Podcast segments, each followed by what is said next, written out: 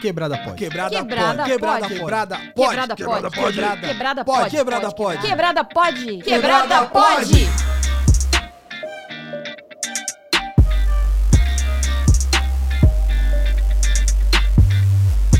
Salve quebrada, eu sou o Mussum Live. Eu sou a Dani Birita. E está começando mais um Quebrada Quebrada Pode. Sangue Bom. Então estamos aqui de novo para mais um episódio sensacional desse podcast que é a- a- o queridinho da família brasileira. Estamos aqui já dominando todo mundo, recebendo relatos que ah, o pessoal põe o podcast para tocar no fim de semana, no aquele almoço em família. E o pessoal gosta de ouvir o Quebrada Pode nesse momento, Dani. Você acredita? Eu não acredito que tá acontecendo isso. Quero provas. Quem estiver fazendo isso, manda um, um vídeo de agora aí pra gente ouvir. O povo tá, tá deixando o podcast rolar no motel com a namorada. O povo tá maluco.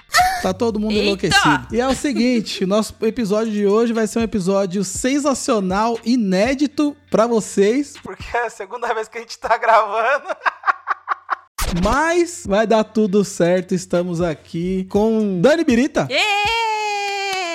Yeah! E aí, Dani? Tudo bem? Tudo bem e você? Tudo certo também. Como é que tá essa força aí? Como é que tá Ribeirão Preto? Tá muito bom, tá ótimo. 50 graus de calor, fase vermelha, bar fechado. Porra! Tirando essas partes ruins, a cerveja tá gelada. Desse jeito. O leitinho É tá na jeito. geladeira, tá tudo top. Graças a Deus. Seguinte, hoje a, a gente fez uma promessa semana passada que a gente vai cumprir hoje, né? Quer dizer, cumprir essa semana. É isso? Vamos cumprir essa semana. A gente prometeu, quem, quem escutou o episódio.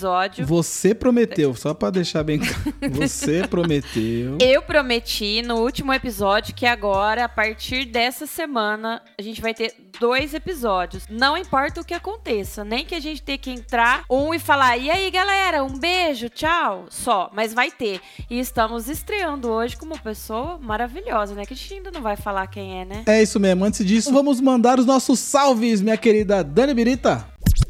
Watch this. Vamos mandar. Eu acho que hoje a gente podia dar um salve geral para aquele grupinho lá que ajuda a gente, que apoia a gente. Inclusive, gente, apoiem o Quebrada Pode. É isso mesmo, o nosso grupinho do WhatsApp sensacional que tá todo mundo lá trocando uma ideia, postando fotos da lua, dando risada, é, trocando várias ideias sensacionais, tá muito legal. E se você quer participar do grupinho ou quer receber um salve no começo de cada episódio do Quebrada Pod, é só ir lá em apoia.se barra quebrada pod ou no aplicativo do PicPay, Pi- aproveitar que o PicPay tá na moda aí, que tá o Big Brother tá fazendo uma propaganda. Baixa lá o PicPay, procura Quebrada Pod, Quebrada POD, escolhe o seu plano e seja um apoiador do Quebrada Pod, sangue bom. E é isso mesmo, vamos agora para o nosso querido e maravilhoso programa, porque hoje nós temos aqui um cara. Eu esqueci de pegar a bio dele de novo. Vou, vou, peraí, peraí, peraí. Temos aqui uma pessoa sensacional, cara que é nosso amigo de muito tempo, cara que é meu amigo, sabe? Eu considero ele como um cara assim que é um meu amigo mesmo, considero um amigão, brother, pra caralho. Ele é nada mais, nada menos. Agora eu aqui lendo a bio dele. Porque eu, já, eu sei de muita coisa dele, mas essas é, eu não sei a ordem, então eu vou ler aqui, bio. Ele é jornalista, pai, macumbeiro, escritor, atleta amador, ex-Men's Health BR, GQ BR, eu tô falando, tô pensando em inglês já. GQ BR, revista O2 e VIP e finalista do prêmio Abril de Jornalismo. Além disso, ele é publisher no O Hall, O cara é foda, patroa. Seja muito mais que bem-vindo, nosso mano Bruno, caralho! Bruno, caralho, não, né? peraí, peraí. Bruno, caralho, seja muito bem-vindo. Que sobrenome da hora, mano. Seja muito mais que bem-vindo, meu mano Bruno Acioli, caralho!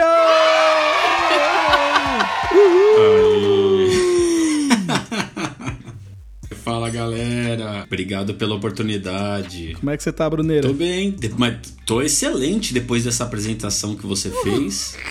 Maravilhosamente Desculpa, bem. eu- Eu vou até te contratar pra ser. Peço perdão pelo vacilo. Não, vou te contratar pra ser meu PR, já que você tá pensando em inglês. Olha meu aí. Public Acho Relations. tão chique falar PR.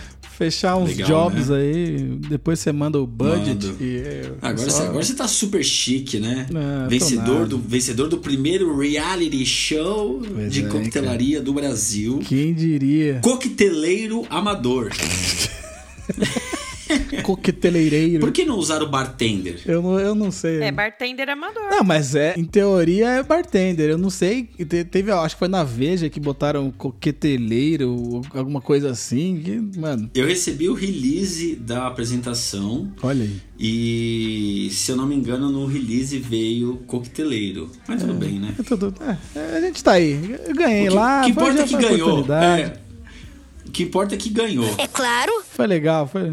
É isso mesmo. Bruno, faltou aí o Mussum falar que você também é o lindo, né? Ah, ó, Além tá de vendo? tudo isso que ele falou, o lindo. Bruno, meu amigão também, gente. Considero pra caramba. Seja muito bem-vindo ao Quebrada Pod. Você sabe que eu gosto muito de você também. Também vou rasgar esse monte de seda aí que o, que o Mussum rasgou, tá? E já dá um alô aí pros nossos Quebrada Lovers. Fala da onde que você é, qual que é a sua quebrada. Pô, gente, primeiro deixa eu recíproco esse amor que eu tenho por vocês. Pô, pô, pô. É, avisar os quebrada lovers que nós somos, nós três somos o, o trisal mais famoso da internet. Sempre estamos juntos nas, nas alegrias e nas tristezas. Pô, pô, pô. E, cara, eu. A, a minha quebrada é Zona Leste, assim como o Mussum. Eu acho que eu sou até um pouco mais fundão do que o Mussum, porque eu sou do, do Cangaíba, então é um pouco mais. Mais pra Zona Leste Não de ainda do que Acongaíba. ele. Não sei. Cara, ó, tem que pensar em estação de metrô. Quando a gente é da Zona Leste, É, é a gente pensa em estação de metrô. A, a pergunta é: perto de qual metrô? É. Exatamente. Não, pra, pra mim tem que ser assim, é pra lá do, do Itaquerão não, ou não? É antes, fica entre o metrô, Pen, o metrô Penha e o metrô Vila Matilde. Então eu acho que eu sei onde é, mais ou menos. É caminho, né? É perto do Parque Ecológico do Tietê. É que ali a gente. O, o metrô mais próximo mesmo é o, ou o metrô Penha ou o metrô Vila Matilde. E aí eu sou dali, cara. Hoje eu, hoje eu moro na Zona Sul. Hoje eu virei um burguês safado. mas é. Traiu o movimento. Mas é porque é, a favela venceu.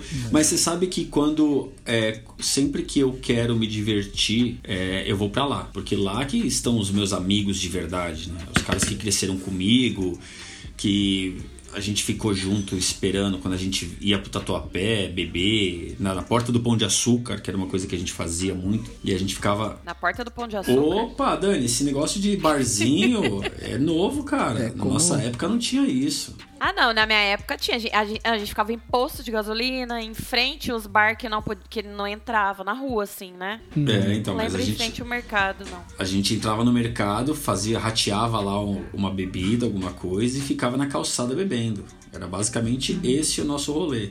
É isso mesmo. A Dani não fazia isso porque ela ficava. Ela era playboy, ela ficava no carrinho, andando de Lógico. motoca lá. Não, e o carros pior, e não, o pior é que eu, eu fazia muito isso, só que aqui em Ribeirão começou muito antes fazer isso. Então, ah, tipo assim, eu era a menor do rolê. Minha irmã era na rua só. Não tinha quem ia no bar é quem tinha muito dinheiro pra pagar bar, senão ficava, mas era posto. Lotava as ruas, assim, É, então. as avenidas. Onde você passava tinha aquele monte de jovem. É, na Zona Leste tem isso bastante também. Eu cheguei ainda, a pegar. né? É, eu cheguei a pegar essa fase ainda. Mas quando eu, quando eu quero me divertir, eu vou pra lá. A gente mete um churrasco na laje. É. E é isso. É como diria Racionais, é, é lá que moram meus irmãos, meus amigos, e a maioria por ali se parece comigo. Exatamente, aí, me veio na cabeça agora. Exatamente, a quebrada, você sai da quebrada, mas a quebrada não sai de você. É lá que moram meus irmãos, meus amigos. E a maioria por aqui se parece comigo. Meu mano, eu queria que você me falasse, porque assim, você é um cara de múltiplos talentos, né? Você é um cara que é embaçado em várias áreas. E eu queria começar falando sobre a sua profissão de jornalista, cara, porque é, um- é uma história muito louca. Conta pra gente, o, o, o que, por que você decidiu ser jornalista a princípio? Então, eu não decidi ser jornalista. Como eu falei, eu sou da Zona Leste, eu estudei em escola pública a maior parte da minha vida. Pra não falar toda, porque no- quando eu era mais novo, até os, sei lá, os 6, 7 anos, eu estudei em escola particular. Mas depois eu fui pra escola pública. E eu estudava numa escola chamada Esther Frankel Sampaio, que era no pé da favela do Cangaíba. Ali tem a ponte do Cangaíba e aí eu estudava com o pessoal lá, na frente do antigo Barracuda, nem sei se hoje tá aberto. Dava muito tiroteio, inclusive.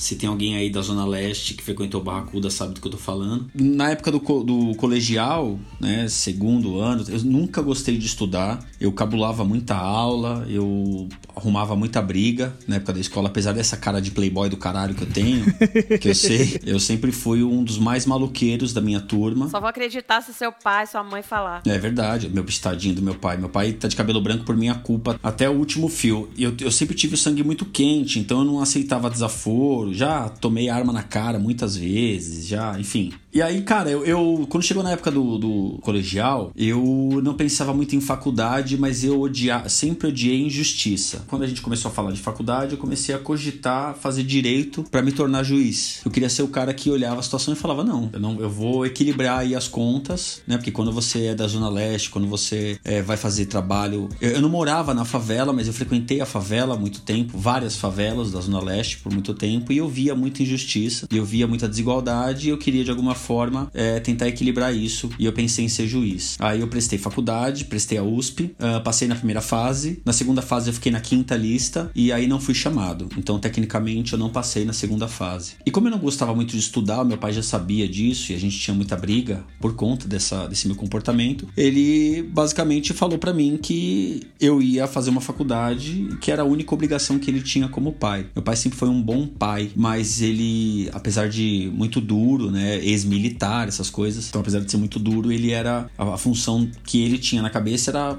formar um filho na faculdade. Porque ele também não teve faculdade, ele trabalhou desde cedo na feira, carregando caixa, coisas do tipo. E aí, quando eu não passei para direito na USP, quando eu não avancei no processo, ele basicamente me obrigou a estudar. Ele falou: não interessa, você vai fazer qualquer faculdade, faz ADM, faz qualquer coisa, e aí depois que você entrar, você descobre se você faz uma segunda, mas você vai ter um ensino superior. E aí, numa dessas desses cursinhos pré-vestibular que a gente fazia naquela época, que era paga, era, é, esses cursinhos eram pagos pelo governo, né? Eu, eu estudava de segunda a sexta de manhã e no sábado de manhã tinha o cursinho pré-vestibular. Foi um cara lá que era jornalista, nem nem lembro de onde ele é, não lembro o nome, mas ele apresentou a carreira de jornalismo, contou o que ele fazia, etc. Eu falei, ah, tá aí, vou, vou prestar para isso. E aí prestei, passei, carreguei a faculdade nas costas, tomei muita não gostava de estudar, tomei muita bomba, muita DP e logo nos primeiros semestres, acho que antes do sexto semestre, assim, foi muito rápido, eu consegui um estágio. E aí foi desandando mais ainda a faculdade, né? Mas eu consegui concluir a faculdade e aí tô apaixonado pela profissão, né? Me apaixonei pela profissão nesse processo de, de, de ensino superior. E, cara, tô aí desde a fazer que 17 anos, quase, 17 anos pra de formação. E, e aí, você, o, o, quando você se formou, você pensava já em, em, trabalhar em, nas revistas que você trabalhou? Ou você, tipo, sei lá, queria ser o William Bonner, sei lá. Nem sei se o William Bonner fez jornalismo ou só ser apresentador. Não, ele, ele fez jornalismo. É. Na época, Logo quando eu entrei na faculdade, eu participei de um programa do Serginho Groisman. Eu sempre, cara, eu sempre tive muita sorte na minha vida, né? Na verdade, eu falo que nunca foi sorte, sempre foi Exu. Uhum. Como bom macumbeiro, eu sempre tive muita proteção e muitas oportunidades. E aí, logo no primeiro semestre de faculdade, eu participei de um programa do Altas Horas, do, do Serginho Groisman, e tava lá o William Vac e a Cristiane Pelágio. E aí eles falando sobre a carreira de jornalismo, e aí eu perguntei para eles algumas coisas, inclusive tem, deve, deve ter no YouTube isso, mas faz muito tempo. Uh, eu com cabelo quase tigelinha. Que bonitinho. e e aí eu perguntei, e, e, assim, é a aspiração de todo jornalista, todo foca, como a gente chama né, na carreira, o cara que quer se tornar um jornalista, um aspirante a jornalista, ser âncora de um jornal da Globo. Mas como eu sempre fui muito ligado a esporte e muito ligado ao universo de coquetelaria, que é uma coisa que a gente pode avançar mais pra frente no nosso papo, eu não tinha muita aspiração, assim, eu, eu, eu queria entrar num grande grupo de jornalismo, fazer, fazer carreira, né? Entrar como estagiário, virar um repórter, um editor e assim por diante, até um diretor de redação. E aí, cara, as oportunidades foram se apresentando para mim e eu fui pegando todas. Então, meu primeiro estágio foi na IBM, estágio dentro da, da área de marketing. Eu fazia conteúdo para a área de software da América Latina. Então, toda a América Latina recebia o conteúdo que eu produzia depois disso eu fui pro Estadão. Uh, no Estadão eu cuidava de um projeto que chamava Projeto Limão, que na época o Estadão imaginava que com o advento das redes sociais, isso 2006 2005. Orkut é de que ano? 2004, talvez? Orkut. Acho que é por aí, mano. É. Eles queriam criar comunidades dentro dos portais de conteúdo. Então eles imaginavam que as pessoas iam comentar sobre as notícias e eles queriam que elas fizessem isso dentro de comunidades, dentro do, do, do Estadão, por exemplo, né? É, o Limão era isso. Só que eles não perceberam que na verdade as pessoas estariam nas redes sociais comentando as notícias e não dentro dos portais comentando as notícias. Ah, E entendi. aí lá eu fazia conteúdo sobre Fórmula 1, fazia conteúdo sobre viagem, sobre esporte, roteiro gastronômico, enfim. Aí depois fui pra revista O2, fui pra revista VIP, fui pra revista Men's Health, fui pra uma outra revista chamada Sport Life. Não tô fazendo isso num- num- numa linha de tempo correta. Cuidei do cuidei do site do Bares, Bares SP, enfim. E eu fui meio que, que navegando conforme a maré. E, cara, e tô aí hoje fazendo o que eu mais gosto da vida, que é falar de conteúdo masculino, de bebida alcoólica, esporte, entre E outros. como que surgiu, depois disso tudo, é, você criar um portal, não é um portal, um site? É, é eu chamo não de é um blog, site. né? Eu chamo de site porque ele não é um blog. O blog, na essência, ele tem muita opinião da pessoa que está escrevendo. Ele é como se fosse um diário virtual. Apesar de hoje os blogs já terem outra conotação, né? Já serem mais um, uma plataforma de conteúdo independente, onde a Eu pessoa não- pode Eu escrever. não sabia disso, eu aprendi com você. Apesar de ser blogueira há muito tempo, eu aprendi então. isso com você. É, porque o, o cara que, que bloga, ele não precisa necessariamente de uma de uma de um diploma, né? Ele pode, pode criar um link ali e escrever o que ele quiser. Inclusive, existem blogueiros que são muito melhores do que muitos jornalistas diplomados. Então, hoje eu acho que é uma categoria diferente. Mas ele, é- ele também não é um portal porque ele é basicamente um- ele, ele só tem conteúdo a respeito de um segmento, né? O portal geralmente tem vídeo, o portal abriga outros sites. É uma coisa um, um pouco, mais, um pouco mais, mais ampla, um pouco maior. Então, o Hall, ele surgiu... ah, eu tava na revista Men's Health, eu tinha acabado de entrar na revista Men's Health em 2012. Eu tinha acabado de sair da revista O2, eu era editor assistente da revista, da revista O2, onde eu falava basicamente de corrida de rua. E eu tinha voltado, eu tinha voltado de Londres, que eu tava cobrindo as Olimpíadas de Londres. Aí eu recebi um convite de um amigo meu, que era editor na revista Men's Health, falou: Cara, tem uma vaga aqui de editor assistente, quer vir? Eu falei: Quero, lógico, eu amava a revista, né? Aquele, aqueles homens sarados na capa.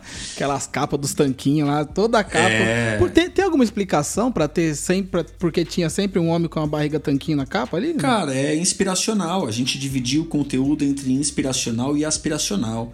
A ideia da capa, a capa era o trailer né, da revista. Então você olhava a capa e você conseguia ver tudo o que tinha dentro da revista. Então, ah, se olhava um cara fortão, a ideia é que a gente, que o leitor olhasse aquilo e falasse: eu quero ser esse cara da capa. Entendi. né? Então, por isso que tinha muito músculo à mostra. E aí não era só isso, né, que, que, que me interessava. A maneira como eles falavam. Eu já, já consumia a Men's Health americana.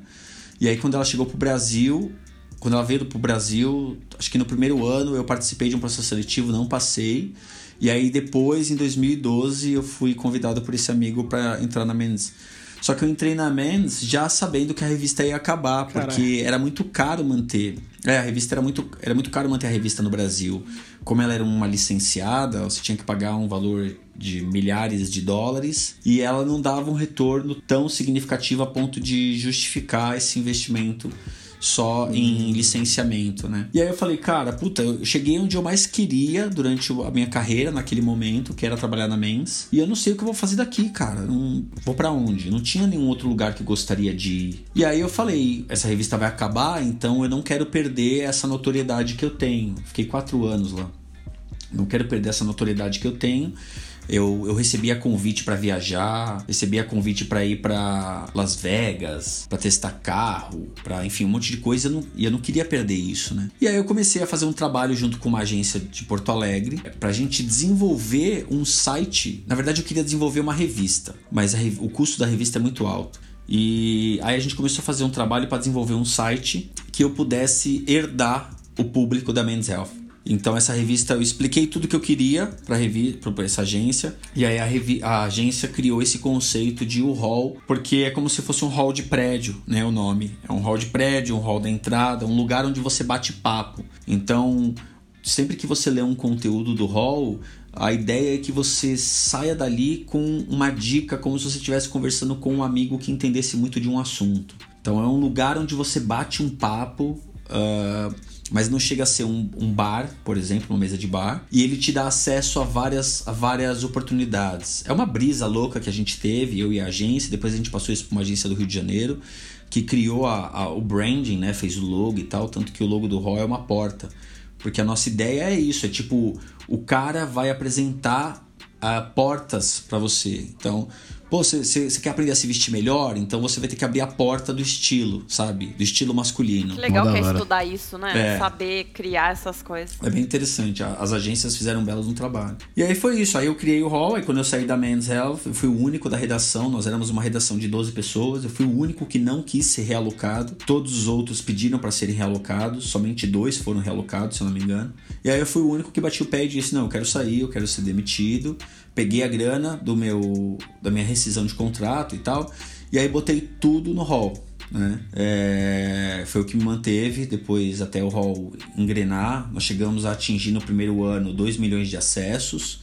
Tivemos uma parceria com o R7 logo no primeiro mês. Cheguei apresentando o projeto. Fizemos conteúdo apresentado, que é o que a gente chama de publi editorial, né? Com a Consul, com a Volvo, com um monte de. com a Heineken. A Heineken me levou pelo hall para assistir a final da Champions League eh, no país de Gales. Enfim, um monte de outras coisas muito legais que, cara, eu sou apaixonado pelo hall, amo de paixão. Não me dá tanto dinheiro quanto eu gostaria, porque a internet, a competição é extremamente desleal. Então vocês criam conteúdo para a internet, vocês sabem como é. Se você não faz conteúdo todo dia, você perde acesso, alguém faz no seu lugar, enfim. E, e aí eu meio que foquei no nicho de um público masculino que não tem preconceito, que quer se vestir bem, que uh, quer comer bem, quer viajar legal. Tanto que as, a gente tem três editorias principais que é conheça melhor, viva melhor e seja melhor. Então sempre tendo como premissa essa ideia de que o leitor ele já é um cara que tem um conhecimento. Quando ele entra no hall, ele vai ter esse conhecimento aperfeiçoado.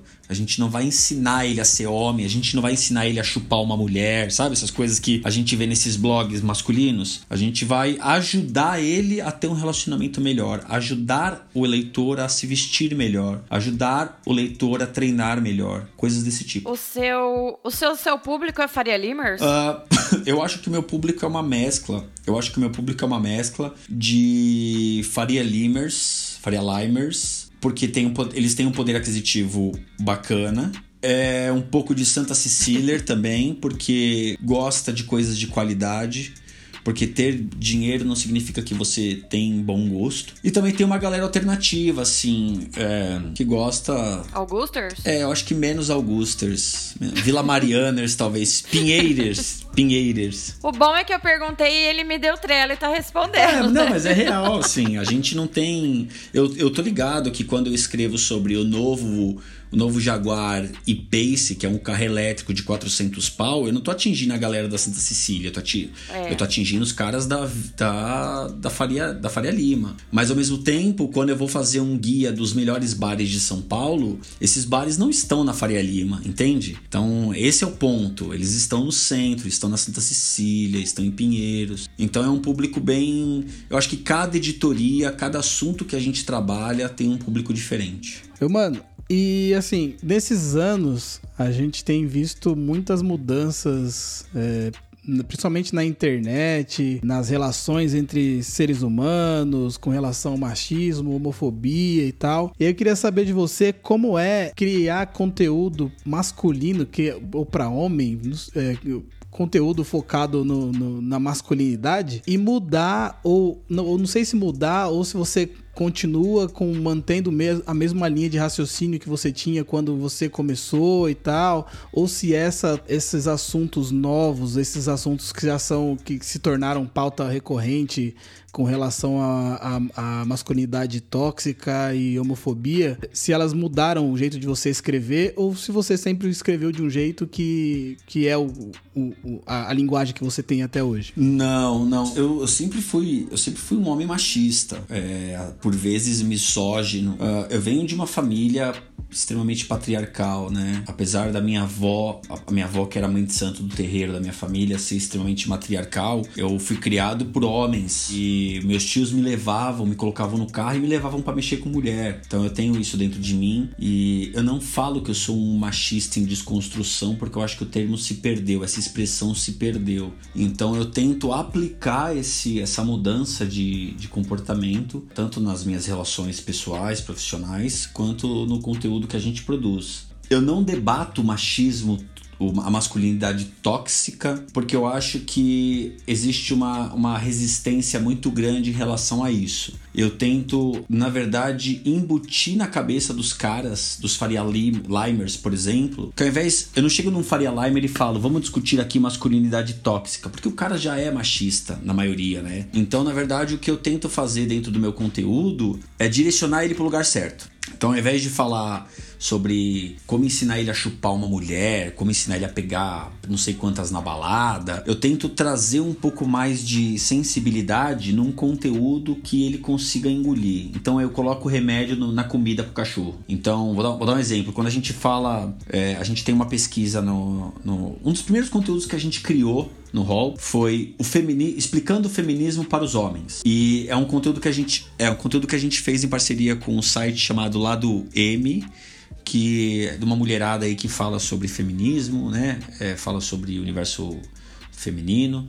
Ainda existe? Eu, eu já acessei. Cara, muito. eu não sei. Eu, hoje eu fico mais na parte de negócios dos, dos das, das, empresas que eu gerencio, então eu não consigo acompanhar tão de perto, principalmente essa, essas parcerias que já foram muito. já estão muito antigas. E, cara, foi, foi um conteúdo que teve uma resistência absurda, assim. Foi muito difícil.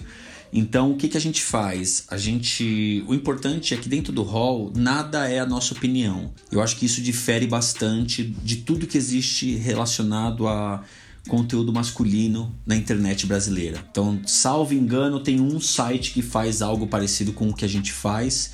Inclusive a gente trabalhou junto, os meninos desse site, que são os meninos do El Hombre, que eu adoro. Eles a gente trabalhou no mesmo lugar, então a gente tem a mesma visão. E o que a gente tenta fazer é sempre pegar pesquisa, fonte e especialista para falar sobre aquele tema. Então a gente tem uma reportagem no Hall que fala que eu acho que é mais de 80% das mulheres querem romantismo no sexo casual.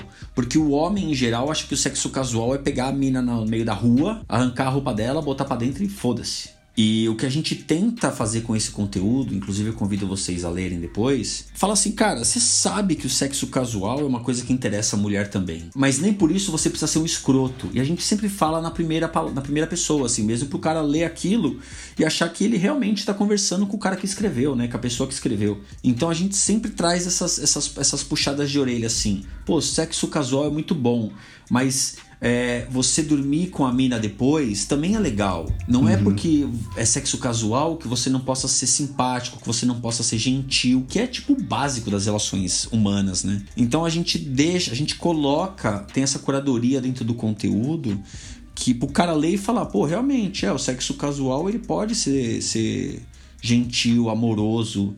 Fazer amor não é só fazer amor com a pessoa que você ama.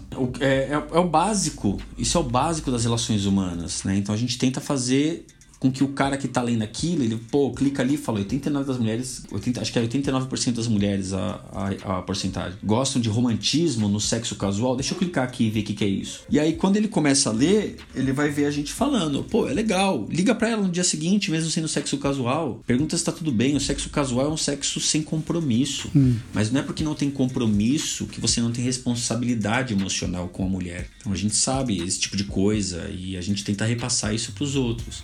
Sim. E uma coisa que a gente toma muito cuidado dentro do hall é que quando a gente vai falar de sexo, principalmente sexo, eu tenho sempre uma mulher falando. Quando não sou eu, porque eu, todo o posicionamento editorial fui eu que criei, eu tenho uma mulher falando. Porque aí isso já é uma forma da gente se blindar de aparecer um cara lixo, todo machista, incubado, e escrever alguma coisa que né, pode fragilizar não só o nosso posicionamento, como também perpetuar algum tipo de preconceito. E a mesma coisa para homofobia, a mesma coisa para racismo. Então, 80% das imagens dentro do hall tem que ser de homens pretos. A gente, quando vai falar de esporte, de relacionamento, de carro, a gente sempre prioriza imagens de homens pretos, porque a gente sabe muito bem, a gente aprendeu que entre aspas, né? Eu ouvi muito isso quando estava na editora. Colocar um homem preto na capa não vem de revista. Né? E eu não quero compactuar com isso. Então eu quero colocar um preto dirigindo um Volvo. Eu quero, quando a gente vai falar de sucesso profissional, é, recolocação no mercado, dicas de especialistas para você ser um empreendedor fudido. Eu quero ter um homem preto ilustrando esse tipo de conteúdo. Quando a gente vai falar de relacionamento, como ser um, um marido legal, eu quero hum. ter um homem preto é, ilustrando esse conteúdo. Cuidados, cuidados pessoais, por exemplo, a gente não separa cuidados para a pele preta e cuidados para a pele branca, cuidados para cabelo crespo, por exemplo. A gente não separa isso, é cuidados para o cabelo. E dentro do conteúdo, a gente diz: se você tem o cabelo assim, se você tem o cabelo assado. Então a gente unifica a classe masculina. E isso serve tanto para homem uhum. quanto para. É, aliás, isso serve tanto para homens héteros, quanto para homens gays, quanto para homens é, que não são cisgêneros homens brancos, homens amarelos, homens. Eu não sou o cara que tá falando assim que não que todas as vidas importam, tá? Não é isso que eu tô dizendo. Eu tô dizendo que a gente tenta trazer isso para cá porque, como eu falei, eu odeio injustiça e eu vi muita injustiça. E no jornalismo eu vi muita injustiça também. Sim. Se tinha um jornalista preto no meu andar, Sim. todos esses anos de jornalismo, Cara, foi muito. Então, eu não quero que o Leandro leia o meu conteúdo e se sinta representado. Fala, pô, que da hora, mano. Ele fala de cuidado pra pele, aí ele dá umas dicas pra minha pele que é oleosa. Sua pele não é preta, isso é uma essência, né? Mas a sua pele é oleosa, a gente precisa dar um tratamento para sua pele oleosa, sua pele mais ressecada. Uhum. Ah, aí existem outras características que fazem da pele preta uma, uma diferente da pele branca, mas eu, não é nisso que eu foco, né? Mas sim, eu, eu, a minha resistência é colocar os caras sim. pretos na capa do meu site. Né? E vou falar para vocês, é muito difícil achar foto em banco de imagem dessas coisas, cara. É, né? É muito difícil. Um, um cara preto se barbeando, um cara preto é, triste, um cara preto ilustrando uma, uma brochada, por exemplo. Um, é muito difícil. Muito difícil e, e, você falou um bagulho aí que é, é, que é até importante, que eu gostaria até de, de, ressaltar aqui, que quando você falou sobre o homem preto dirigindo um Volvo, alô Volvo, vamos fazer acontecer. Pensou Exato, passar o final de semana vamos com Vamos fazer acontecer isso aqui, irmão. É, imagina. É. Uma que semana ouro, já dá pra começar, dá pra tirar Uma fotos. Uma semana ali. ele quer. Cara, ó, tem um, um moleque que é o Rafa Bento, que ele é um jornalista preto e salvo engano, salvo engano, ele fez alguma coisa com um carro. Eu encontrei ele em algum evento. Mas puta, a maioria, sim, a maioria, o quórum de pessoas dentro dos, dos eventos de carro, bichos, é, é sempre branco, a galera faria Limer. Só que assim, eu acho que as marcas erram muito porque tudo bem, você tem o inspiracional, né? A gente sabe que existe um déficit econômico na classe racial, né? A gente sabe que é, isso acontece. Mas, porra, o cara preto, ele, ele quer um Volvo, ele quer um e-Pace, né? Eu não vou ficar aqui falando isso porque a gente tem um cara preto, não vou ficar é, white explaining, né? Mas isso, isso é uma coisa, Lê, que é, com o passar do tempo e ouvindo tantas pessoas e, e, vendo esse debate acontecer cada vez mais, começou a me incomodar. Eu chegar no evento e não ver gente preta, entende? Eu não, eu não, é óbvio que eu não tomo o protagonismo desse, desse, desse discurso, dessa discussão, mas eu tô sempre lá tentando dar mais força, né, impulsionando esses caras pretos porque eu jamais vou saber o que, que, o que, que é. Mas, cara, eu gostaria de ver sim. Eu gostaria de, por exemplo, a Jaguar foi uma marca que, que por muito tempo eu vi eles trazendo um público preto mais próximo. Óbvio que longe do ideal, mas eu vi eles trazendo um público preto mais próximo assim da marca. E é uma das, assim, de carro é uma das marcas que eu mais gosto, exatamente por conta desse, desse, desse cuidado que eles têm. Eu, quando eu vou nos lugares, eu também fico reparando, assim, por culpa mesmo do Mussum, que me chamou essa atenção. Então, alguns anos eu vou nos lugares e eu fico contando quantas tem, dependendo. É Aí eu fico, tem menos, tem mais, não tem nenhum. Eu sou dessas. Eu, eu nem sei, eu até queria pedir a sua opinião, Lê, já que a gente entrou nesse assunto. Eu, eu cara, muita- muitas vezes eu tenho a oportunidade de convidar amigos e eu sempre priorizo os meus amigos pretos. Primeiro porque amo todos, obviamente, são meus amigos próximos e não por serem pretos. Mas eu digo assim, cara, eu sinto, eu sinto uma responsabilidade gigante de eu chegar num evento e não ter um preto. Eu me sinto mal. E se, eu tenho a oportunidade de levar um preto comigo, eu, eu faço. Isso é um pensamento positivo, se você acha ou não? Não, com certeza é, né, mano? É, é a intenção de, de igualar as coisas, né? Eu acho que toda, toda, todo pensamento que você tem é, em prol de tentar, de alguma forma, reparar essa desigualdade é válido pra caralho, mano. Eu acho que a gente precisa de mais pessoas assim, né? Façam isso e, e não só é, em eventos, mas em todos os outros sentidos. É, né? às vezes eu fico meio preocupado de eu estar. É que é muito foda a gente, como homem branco, tentar se comportar nesse universo. É muito complicado. É, Mas enfim, vive... estamos vivendo e Mas é aprendendo. muito- muito necessário. É, estamos vivendo e aprendendo e eu tento cada vez mais. Eu não sou o Bruno do ano passado, não sou o Bruno que começou a faculdade de jornalismo, o Bruno que trabalhava na Menzel, eu sou um Bruno totalmente diferente. E todos esses debates, esses embates, eles me tocam de um jeito que eu preciso me mexer de alguma forma. Tanto o embate, do, o embate feminista, tanto o embate ah, racial, o embate de classe, né? Então, os meus amigos que são mais pobres do que eu, eu tento trazer eles mais perto, me usar como uma- uma- um acesso para que eles tenham essas oportunidades. Tanto que a Heineken me convidou para assistir a final da Champions League desse, do ano passado lá no, no Allianz Parque. Cara, assim, eu tinha. Na hora que eu postei, eu tive um monte de amigo muito bem de vida, muito bem relacionado, que, pô, nem me convidou. Não, fui buscar meus manos lá da Zona Leste. Fui buscar os caras lá pra beber Heineken de graça comigo, tá ligado? Pra consumir o iFood. Cada um ganhou 50, 100 pau de iFood. Então cada um comeu de graça, entendeu? Essas paradas assim. Que legal. Então, é. Enfim, eu ainda acho que é muito pouco perto do que a gente precisava fazer na real. Milhares de casas amontoadas, ruas de terra, esse é o morro, a minha área me espera. Gritaria na feira, vamos chegando! Pode crer, eu gosto disso, mais calor humano. Meu mano, aí então a gente tá contando sua história Certo. aqui. Aí, pá, beleza, jornalista, fodão, pá, várias revistas e tal. Pô, agora acabou a Men's Health. Vou, vou, vou investir agora na internet. Até Vou, pá, o HAL, foda pra caralho também.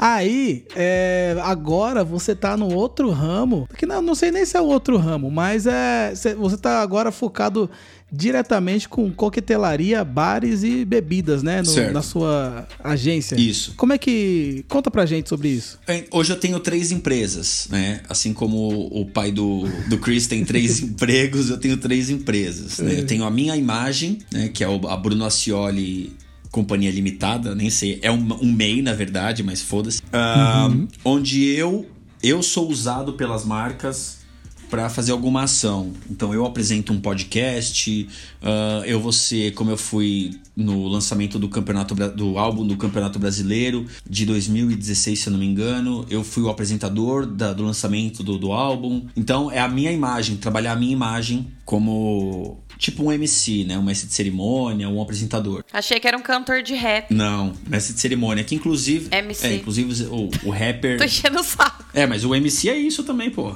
MC rap é isso aí. E aí eu tenho o Hall, que é todo esse conteúdo onde eu respondo, eu escrevo algumas coisas ainda, mas respondo mais pela, pelo negócio, né? Parcerias com marcas. Então hoje tá rodando um, um conteúdo apresentado por um aplicativo de paquera, onde a gente dá algumas dicas para as pessoas que, enfim, querem continuar flertando na internet, mas sem se encontrar, né? Sem encontrar o date, sem ter um date. Então as marcas me procuram para fazer esse tipo de conteúdo patrocinado, botar um banner, coisa do tipo.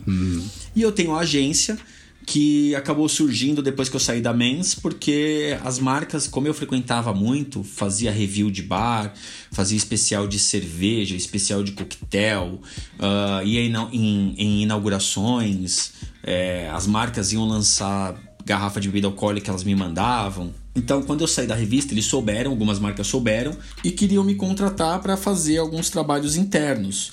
Então, alimentar um blog, fazer uma rede social, dar algumas dicas e coisas do tipo. Aí eu falei, bom, eu preciso, se é isso mesmo, se é pá mesmo, preciso ter uma, uma estrutura. Porque a gente sabe que, como já dizia Sprite, é, sua sede não é nada, imagem é tudo. Né? Então, eu precisava ter um, uma estrutura para abrigar essa, essa, essa parada. E aí, com a grana que eu fui juntando né, que foi nascendo com o hall, eu fui destinando uma parte para a criação dessa frente voltada a bares e bebidas alcoólicas na Holic Media. E aí hoje ela é 80% do meu faturamento. A gente cuida de bares, dentro do Brasil e fora do Brasil, marcas de bebidas alcoólicas, gin, cachaça, rum nacional, que inclusive eu quero mandar para vocês depois experimentarem. A gente cuida do, a gente tem tem restaurante, hamburgueria e, enfim, agora para finalizar, é, tô entrando de sócio num bar. Então, eu acho que aí vai encerrar, vai encerrar a minha a minha jornada do herói com o álcool, né? Fui de recebedor de garrafa para dono de bar. Boa, e por falar em bar, como que você tem lidado assim com os seus clientes, que você tem muitos clientes bares, né?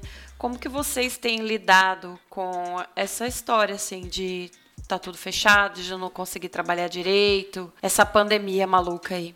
Ah, é dedo no cu e gritaria, né? porque a, o Brasil ele é muito curioso porque o, o hábito de consumo do brasileiro é diferente de outros lugares do mundo.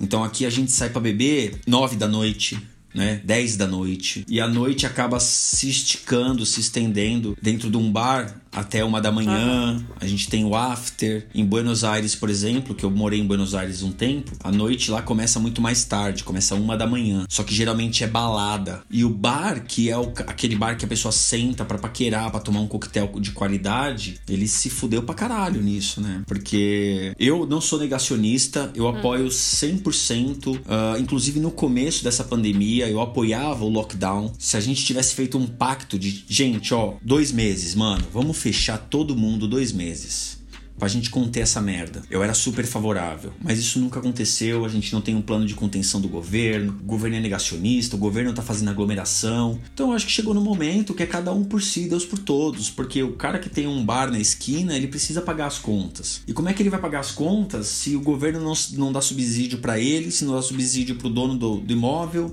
se o dono do imóvel não quer baixar o aluguel, entendeu? Então, assim, é muito complicado. É uma crise sem precedente. É, a gente chama de indústria do comida fora de casa, né? Que é quando você não, não consome comida e bebida dentro de casa, então você sai para consumir. Foi uma das que mais, talvez a segunda que mais sofreu. A primeira foi a saúde, né, a indústria da, so, da saúde, com o colapso das, dos, dos, dos, hospitais, a superlotação. Assim mesmo ganhou muito dinheiro, né? Sim, mas assim, é, eu digo, eu digo no sentido de saúde das pessoas morrerem, né? Ah, sim. As pessoas morrerem, os, os, os colapsos, a lotação dos hospitais, você não conseguir dar conta, enfim. E eu acho que em segundo lugar vem a, a, isso é super data, isso é super tipo fontes minha cabeça, porque todo todo se, se olhar o o universo de shows, a indústria de shows, eles também vão falar que eles foram os mais afetados, né? Então todo mundo foi afetado assim agressivamente, mas na minha opinião, trabalhando com isso e vendo como as pessoas estão sofrendo, eu diria que os bares sim foram o, a segunda indústria mais afetada por causa da pandemia. E aí hoje o que a gente faz é respeitar a lei, né? Não tem o que fazer. Então a gente tenta, por meio do, do marketing, por meio das novidades, mudar um pouco o comportamento. Como eu falei, o brasileiro não tem esse, essa, essa cultura de, por exemplo, do pôr do sol, que existem em algumas, alguns bares do, do, do Mediterrâneo, é, que a galera vai lá para tomar um, negócio, um gin tônica às 5 da tarde, às 4 da tarde. Só que isso nunca pegou muito no Brasil, a não ser de final de semana. Só que final de semana tá fechado também, né? A gente não consegue. É, na Inglaterra você vê os pubs, os pubs 5 da tarde já estão lotados de gente bebendo. Aqui a gente tem o happy hour. O happy hour começa, sei lá, 6 horas. 6 horas os bares, mas aí é tipo litrão, não sei o quê. E eu tenho visto, assim, bar que em 2019 faturou um milhão por mês, sendo vendido a 150 mil agora. Então, um bar que faturava um milhão por mês, sendo vendido a 150 mil, porque não dá conta de pagar. Caraca. É triste, é lamentável. Semana passada tivemos cinco grandes bares, grandes, importantes bares em São Paulo fechando. Nossa, que judiação. Porque das 6 às 8, das- da- da- até às 8, né? Das 5 às 8, você não, você não coloca ninguém pra dentro de um bar. E cara. agora tá no vermelho, né? São Paulo ficou no vermelho? A Ficou grande no- São Paulo Ficou no vermelho até hoje. saiu. Hoje vou. É, hoje recuou uma. Hoje, quarta-feira, dia 3 de fevereiro, recuou uma fase. A gente vai poder abrir aos finais de semana, mas respeitando também uma limitação do horário, uma limitação de capacidade de pessoas, entre outras coisas. A minha bronca não é nem em relação à urgência do vírus. Mas a, a relativização, por exemplo, não pode transitar de pé, não pode ficar de pé no bar. Quer dizer, o vírus, quem tá, quem tá sentado não pega o vírus. Ah, não pode. É, também não pega vírus no É, ônibus. então, é, a- o shopping center. Talvez os bares a- começar a fazer bar dentro do ônibus, que lá É, não, não, dentro do shopping, porque o shopping tá cheio. Dentro do shopping. Aí você vê um café no corredor do shopping, ninguém de máscara, porque tá dentro do café. Uhum. Então, assim, eu tô passando dentro do shopping, a menos de um metro tem uma pessoa sentada numa cadeira sem máscara, eu tô de máscara, porque eu estou no corredor. Então, esse tipo de coisa que as pessoas não aceitam mais. E eu vou falar, eu não, eu, eu, eu tento recomendar aos meus clientes que não abram, que respeitem a lei, porque, né, vão tomar multa, coisas do tipo, a gente não pode respeitar. Mas eu, particularmente, não critico quem abre hoje quem não tá respeitando a lei. Eu não critico, porque a gente não sabe o que esse cara passa, a gente não sabe a situação financeira dele. É, Aí a gente fala assim, pô, mas o bar fatura X mil por dia. Tá, mas você não sabe quanto esse bar custa para operar, né? Então é muito delicado. E a total omissão do governo que tá gerando isso, né? A omissão do governo é muito pior do que o próprio vírus em si. Se a gente tivesse tido uma atuação muito mais contundente do governo, tanto de subsídio, porque assim, para liberar grana pro auxílio emergencial não tem, mas para comprar leite condensado tem, né? Para liberar, para conseguir voto para conquistar o centrão tem, mas para fazer um, um incentivo eh, financeiro para os estabelecimentos, para os pequenos e microempreendedores não tem. Então assim, por mim tinha que botar tudo abaixo mesmo, tinha que tacar fogo nessa porra. Todo dia tem uma merda explodindo em Brasília. Meu mano, uma coisa que eu fico pensando assim, os bares todos estão estão se fechando e tal, grande parte dos bares estão fechando e tal. Você acha que quando acabar a pandemia ou todo mundo tiver vacinado, alguma coisa assim, vai voltar tudo? Você acha que vai, vai, ter um, um novo cenário de bares e restaurantes? O que, que você acha que vai acontecer, mano? Lê, eu acompanho muito, até por conta da natureza do meu trabalho, eu acompanho muito os essas empresas que fazem pesquisas, tendências, etc. Existem duas em particular que eu gosto muito, uma voltada à indústria da bebida, que fala especificamente da bebida, então eles fazem pesquisas, vendem pesquisas, projetos para marcas, né? Ah, dados de mercado, coisa do tipo. Tipo, sabe quando você recebe assim, ah, Brasil é o terceiro maior bebe consumidor de cerveja do mundo? Tipo, esses órgãos que produzem esse tipo de, de dado. E a WGSN, que é uma referência mundial em tendência futura, coisas do tipo. E a maioria desses órgãos tem dito que a gente. te- Existem dois cenários que a gente vai enfrentar a partir da vacinação. O primeiro é uma pequena resistência das pessoas por medo né, que o a, a pandemia, eu peguei até um estudo bem interessante de, uma, de um órgão médico também, de uma universidade que eu não lembro o nome. A pandemia afetou está afetando a gente em nível cerebral. Então, assim, eu não sei vocês, mas hoje eu olho alguém, é, eu não tenho vontade de pôr a mão em ninguém. Meio que me dá uma repulsa, assim. Eu álcool. Eu, eu vejo o filme, eu vejo filme Exa- antigo, as exatamente, pessoas se encostando então e é falam, carai, como assim? Aí Eu lembro que E é as antigo, lembranças tá que vem, a gente nos lugares Enfim. cheio de gente, que coisa esquisita. Exatamente. Então é a pandemia mexeu com a gente nesse nível ah, neurológico. Então as pessoas vão valorizar muito espaços abertos, bares menores e menos movimentados. Aberto eu já falei, né? Então tipo assim, um terraço, elas não vão se enfiar tipo num porão para ver uma banda de rock. Isso é o que algumas das, das agências estão apontando de acordo com as pesquisas que elas fizeram. E o outro movimento que a gente vai ter, de acordo com outras agências, é de que a gente vai ter tipo um baby boomer da pandemia. Tipo um. Galera vai um, despirocar. Um Covid boomer. Porque assim que te. É, porque tá todo mundo em casa, a galera não transa, não beija. Então, no momento que tomar vacina, vai ser sexo, samba e suor. Eu acho que vai ser desse jeito aí. Eu não acredito que as pessoas vão ficar.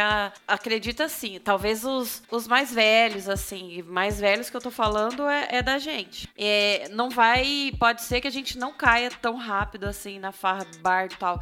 Mas eu acho que na primeira oportunidade vai lotar tudo. Vai ficar todo mundo louco. Carnaval de, Vai, do- de 2022 vai ser o, o histórico. Vai, porque a gente já vê pelas festas que tá acontecendo. Então. Você vê as praias lotado, tudo lotado. É, Ano novo foi lotado e a gente tá no auge da pandemia. Então eu não acredito nisso, não. Vai mudar alguns hábitos, mas não totalmente, não. É, assim, eu, eu particularmente também acredito que vai ser, de novo, dedo no cu e gritaria. No momento que a pessoa Vai. tomar, va- tomar vacina, vai ser mindê É. papai, entendeu? Mas e, essas são as pesquisas que eu tenho acompanhado, que eu tenho visto. É, dentro dos órgãos que eu acho que são os órgãos mais respeitados em tendência. E agora é esperar pra ver, né? Bem, bem lembrado. Ainda bem que você falou de, de bons hábitos, porque a gente tem um novo hábito aqui no Quebrada Pod, que é dividir o episódio em dois. Olha aí. Hum, é mesmo? Vamos encerrar aqui essa parte da entrevista e voltaremos quinta-feira, 11 horas da noite, com o nosso quadro dos quadros, com o nosso querido, maravilhoso e gostoso Bruno Acioli. Então, você que tá ouvindo aí, deixa o seu like, aproveita, já segue aí, arroba Live, arroba Dani Birita, arroba B Acioli. É, se você tiver alguma perguntinha, alguma curiosidade, já manda pra gente aí no Twitter e no Instagram. E aguarde, porque quinta-feira teremos aqui o encerramento desse podcast com muitas risadas, humor e piadas. Ou não. Ou talvez só o quadro dos quadros mesmo. Hashtag humor. É isso aí. Então, fique ligadinho, tamo junto e até quinta-feira, sangue bom. É nóis! Tchau!